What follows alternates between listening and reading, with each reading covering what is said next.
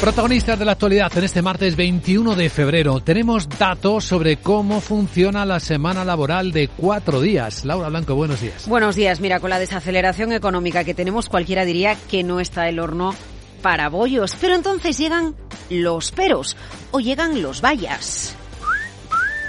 Sí, sí, llegan los vallas, vaya silbido. Todos los medios de habla inglesa, hasta ahora Financial Times, Wall Street Journal, se hacen eco. Luis Vicente de un estudio realizado entre Reino Unido entre junio y diciembre. Objetivo, analizar qué pasa con la semana laboral de cuatro días. De hecho, es la mayor prueba, experimento que se ha hecho hasta la fecha en Reino Unido. 61 empresas han participado. El experimento ha tocado, afectado a 2.900 trabajadores y el modelo se llama 100, 80, 100 Trabajas el 80% de tu tiempo, pero recibes el 100% de su salario y entregas el 100% de la producción que se te ha asignado.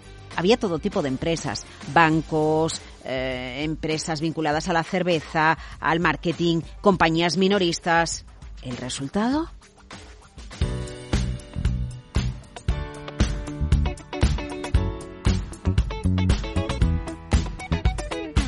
Bueno, pues las empresas se explican que el experimento, eh, cuando lo han aplicado, es satisfactorio, tanto que 56 de las 61 empresas que completan la prueba plantean seguir con un modelo de semana más corta de cuatro días.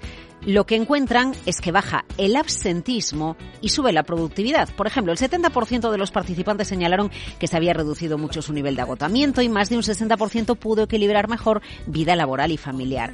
¿Qué se añade a esto? Pues el resultado de la empresa, los números, porque además mejoran los números y mejora, por ejemplo, la retención del talento, un problema crucial donde se requiere trabajadores de elevada cualificación. Joe Ryle, el director de la campaña For Per Week o For Day Week que ha organizado el ensayo, pues imagínate, está eufórico diciendo que tenemos que trabajar menos de 40 horas y 5 días a la semana. La verdad es que es una idea que ha ido ganando impulso en los últimos años en diferentes países. The Wall Street Journal a esta hora recoge unas declaraciones de una economista del eh, Boston College que señala que es una opción interesante eh, mantener una jornada de cuatro días o una semana de cuatro días para empleos, trabajos donde hay problemas de retención del talento. Lo que se espera es que el estudio en el Reino Unido vaya a Australia, vaya a Brasil, vaya a otros países. Lo que pasa es que Luis Vicente, que el experimento haya resultado bien, no quiere decir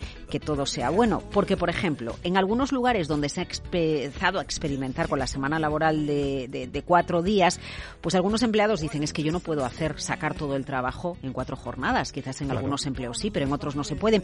Y luego resulta que hay letra pequeña, porque no siempre la productividad obedece a que los trabajadores en cuatro días trabajaran de manera más intensa.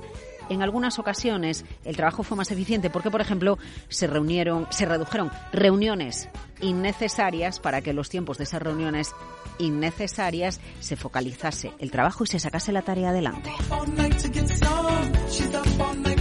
Así que es como que tiene trampa, sí, eh, los trabajadores más contentos, pero en ocasiones la mayor productividad obedece a que, por ejemplo, se quitan reuniones del medio. Oye, que si las reuniones no llevan a ningún sitio, mejor evitar todas esas reuniones. Y fíjate, unos están pensando en trabajar menos y otros están pensando en venirse a España a trabajar.